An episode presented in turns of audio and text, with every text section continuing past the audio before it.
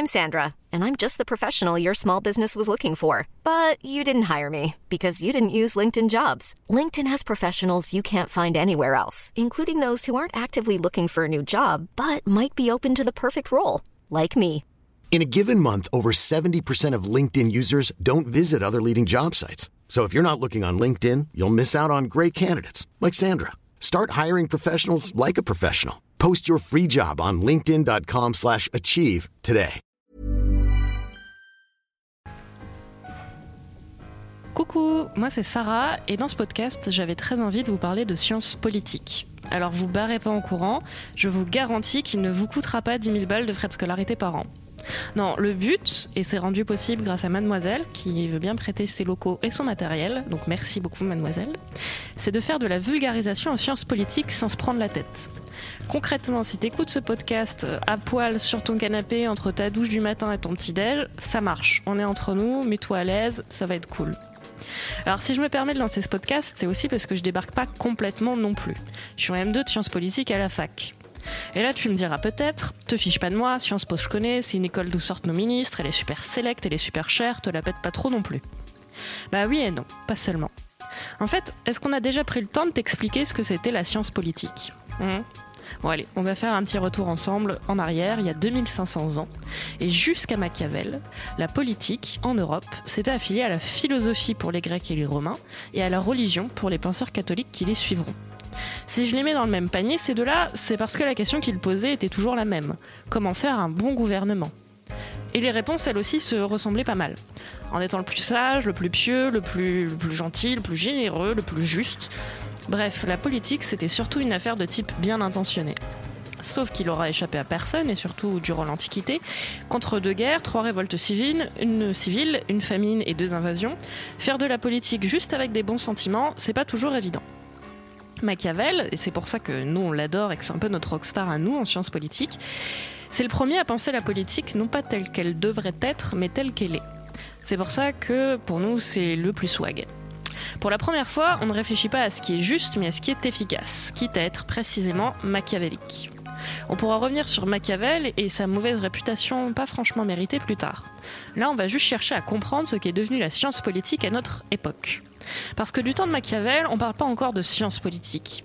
C'est plutôt vers le 18e, 19e, quand les royaumes d'Europe deviennent des États au fonctionnement de plus en plus complexe, on parle aussi de développement de la bureaucratie, qu'on ressent le besoin de penser l'organisation des sociétés modernes en développant ce qu'on appelle désormais les sciences humaines, dont la science politique fait partie, mais il y a aussi l'anthropologie, l'ethnologie, la sociologie, la psychologie, enfin tous ces futurs cursus universitaires de Wiener, futur patron du 440 je charrie, mais j'ai le droit, j'en fais partie. Alors dans ce contexte, on n'oublie pas, l'idée de toutes ces sciences humaines à cette époque, c'est surtout de prouver que c'est nous, les blancs européens, les plus mieux meilleurs.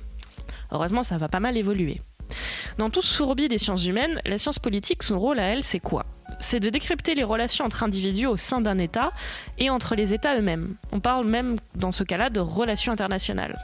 Bon, ça c'est la version simplifiée parce que tout a tendance à très vite se compliquer. Et comme c'est un peu flou au fond à définir, chaque université fait un peu comme elle en a envie, selon ses traditions, selon son histoire. Bon, par exemple à Paris, et je dois avouer que j'ai pas mal navigué entre les différentes facs parisiennes, ça fait pas très sérieux, mais bon. À Paris 1, mon université actuelle, on est beau, très porté sociologie et histoire. C'est-à-dire qu'on va tenter de comprendre les sociétés, leur évolution et leur mode de fonctionnement. Qui sont les dominants, comment s'organisent les dominés pour résister, comment se font les révolutions. À Paris 2, juste à côté, Panthéon-Assas, on se concentre sur la science politique et ses relations avec le droit. En toute logique, pour ces étudiants, l'art des constitutions de nos États n'a plus de secret. À Paris 8, en Seine-Saint-Denis, on est un peu plus modernisateur, un peu plus contestataire, et on reçoit par exemple euh, à Paris 8 euh, Saint-Denis-Nanterre d'excellents enseignements en gender studies et sur l'histoire des oppressions raciales. Mais on peut aussi faire de la science politique à travers le prisme de la philosophie, par exemple. Sciences Po Paris, la fameuse école, se développe après la Seconde Guerre mondiale lorsque De Gaulle voulut confier avec l'ENA la formation de nos futurs hauts fonctionnaires. L'État est alors à reconstruire. Donc tu vois, la science politique c'est un peu comme les Pokémon, t'en as pour tous les goûts, tous les budgets et tous sur leurs points forts et leurs points faibles. Dans ce podcast, on va surtout faire ce que je connais, j'avoue, ce sur quoi je suis le plus à l'aise. De la science politique, sociologie, philosophie. Mais ça n'empêchera pas de parler des relations internationales, par exemple, pour comprendre qu'est-ce que c'est la guerre et pourquoi c'est pas bien, ou encore de gender studies pour comprendre des concepts chelous qu'on retrouve souvent sur Twitter, comme celui d'intersectionnalité ou de classisme. J'espère que ça vous plaira. N'hésitez pas à faire remonter vos questions et commentaires. L'idée de ce podcast, c'est vraiment pas d'être un prof qui euh, distille son savoir. La connaissance suprême en sciences politiques ne tombe pas sur les étudiants en M2 et on n'a pas le savoir absolu, on peut pas prévoir l'avenir ou qui va gagner les prochaines élections.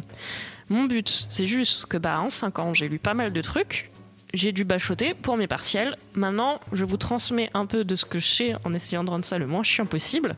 Et ensuite, eh ben, venez, on en discute euh, ensemble. Vous pouvez tout à fait penser que j'ai tort, vous pouvez tout à fait penser que j'ai raison, vous pouvez tout à fait penser que je n'ai pas été assez complète. Euh, je vous en prie, amusons-nous avec la politique. C'est pas juste la politique BFM TV qui parle de euh, c'est qui qui aime qui et les petites phrases qu'on voit sur Twitter on a le droit, euh, nous jeunes gens, eh ben, de parler de notions aussi ambitieuses que démocratie, république, représentativité. On va essayer de le faire ensemble. Le prochain épisode se consacrera, ça sera le premier vrai épisode, se consacrera au sentiment d'incompétence. Le sentiment d'incompétence, c'est ce qui explique que parfois, justement, quand à table ça parle de politique, eh ben on se sent nul et inutile. Voilà, j'espère que ça vous plaira. Je mettrai systématiquement en commentaire ou en description, on va voir comment ça se passe, les livres dont je m'inspire, parce qu'encore une fois, c'est pas de la science infuse, c'est tout simplement des références plus ou moins bien utilisées, bien j'espère. Donc euh, si vous voulez continuer un peu euh, sur ces thématiques, n'hésitez pas à aller regarder les, bouquins recommandés. Je ferai en sorte que ce soit des bouquins accessibles à tout le monde. Bah à bientôt et salut salut